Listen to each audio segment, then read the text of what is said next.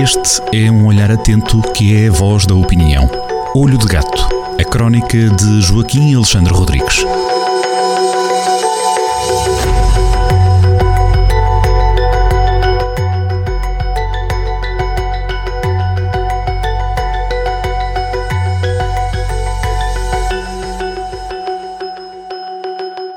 Sejam muito bem-vindos à crónica Olho de Gato, assinada por Joaquim Alexandre Rodrigues, todas as semanas na Rádio Jornal do Centro. Joaquim Alexandre, bem-vindo de novo aqui à rádio.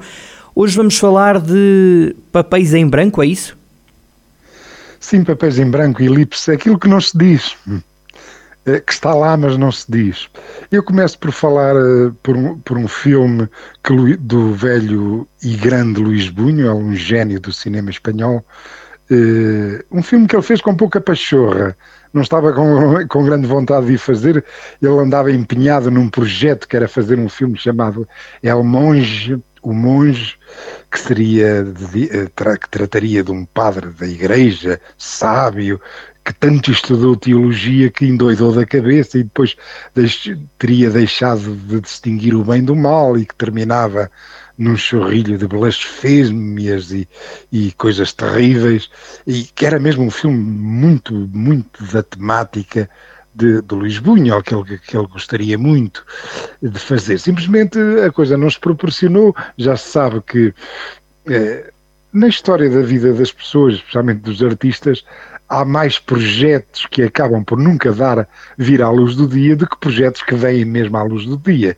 Isso acontece com muita frequência na vida da cultura e aconteceu a Luís Bunhol. Entretanto, surgiu-lhe a oportunidade eh, de, de rodar um filme chamado A Bela de Dia, eh, Bela de Jour, cá correu como um nome A Bela de Dia, no Brasil correu com o nome de A Bela de Tarde e até faz mais algum sentido do que, do que o título português, porque o título português, como é evidente, é, uma, é uma tradução literal de Bela de Jour, do, do, do, do, título original francês. Bom, eh, e, o que é que, e porque é que talvez fosse melhor chamar-se A Bela de Tarde? Porque trata, eh, a protagonista é Catherine Deneuve, a loura, glacial, fria, frígida, Catherine Deneuve, que faz o papel de frígida mulher de um médico, que durante as tardes, daí talvez seja melhor, teria sido melhor, é melhor o título brasileiro do que o título português, durante as tardes aviava clientes numa casa de tias, exatamente, numa casa de putas.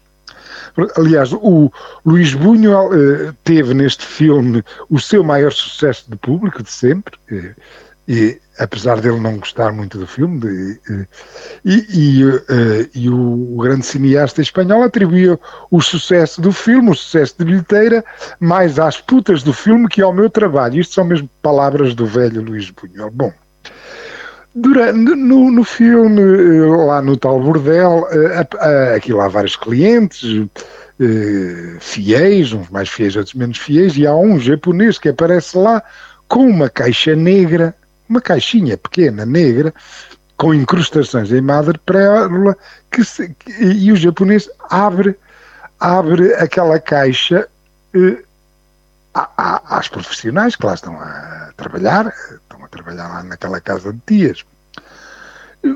O espectador, eh, portanto, as profissionais sabem o que é que está dentro da caixa, porque ele abre a caixa virada para eles, mas os espectadores nunca chegam a saber exatamente o que lá sabe, o que lá, o que lá, o que lá é dentro da caixa. Pronto, há aqui uma elipse, é, é típica do, do cinema do Buñuel, eh, que nunca mostrava tudo, deixava hum, eh, estas projeções para a imaginação das pessoas. Bom, uma das profissionais, ao ver, por exemplo, ao ver aquilo, recusou logo o serviço. Não, merci, monsieur, pas moi. Então fugiu logo. Mas a Severine, a nossa Caterina de Neve, a nossa gueixa loura paga dinheiro contado, foi, olhou para, para o que estava dentro da caixa e, e continuou imperturbável com o seu serviço, com os seus striptease. Pronto, a história é mais ou menos esta. Uh, muito resumidamente, o filme ainda hoje se vê com, com, com bastante agrado. E a partir de, deste sucesso, o velho Luís Bunho passou a ser perguntado todas as pessoas, especialmente as mulheres, contou ele mais, mais à frente, passado uns anos, especialmente as mulheres, todas lhe perguntavam, mas ouça lá, ó oh, senhor Luís Munhão, o que é que afinal a Catherine de Navio dentro daquela caixa? Portanto, esta pergunta foi repetida milhares de vezes a Luís Bunhol. É de facto um enigma. Aquela caixa preta é uma caixa enigmática. Bom, eh, e Luís Bunhol disse que respondeu sempre da mesma maneira a estas perguntas repetidas. O que é que Catherine Deneuve viu dentro daquela caixa negra? E ele respondia sempre, o velho mestre respondeu sempre, o que você imaginou que ela via. Na prática é a projeção. Não é dito, logo. Quando não é dito, quando não é mostrado, a projeção, o imaginário é que vai dar uma resposta, é que vai tentar preencher aquele vazio. Pronto. E eu, a partir desta história, um bocado cinéfila, de um filme Abel de Jour, um filme de 1967, eu parto daí para uh, o que está a acontecer uh, nas revoltas dos povos uh, em, países, em países totalitários, em países autoritários, que está a acontecer na Rússia, que está a acontecer na China. Não me refiro, mas também está a acontecer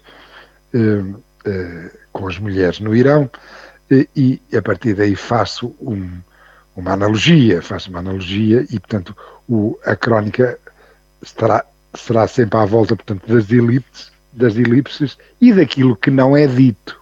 Que, e fica aqui um conselho até para muitos dos influencers e para muitas influencers que ficam, que querem eh, portanto, sucesso, querem ter muito, muitos seguidores e querem ter eh, muito êxito na comunicação, de que muitas vezes é preferível não mostrarem tudo.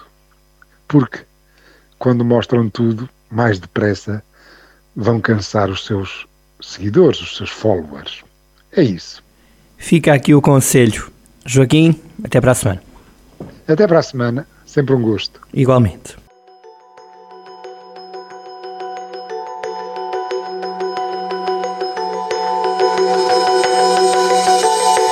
Olho de Gato, a crónica de Joaquim Alexandre Rodrigues, na rádio às sextas-feiras, com repetição nas manhãs de domingo e sempre no digital em jornaldocentro.pt.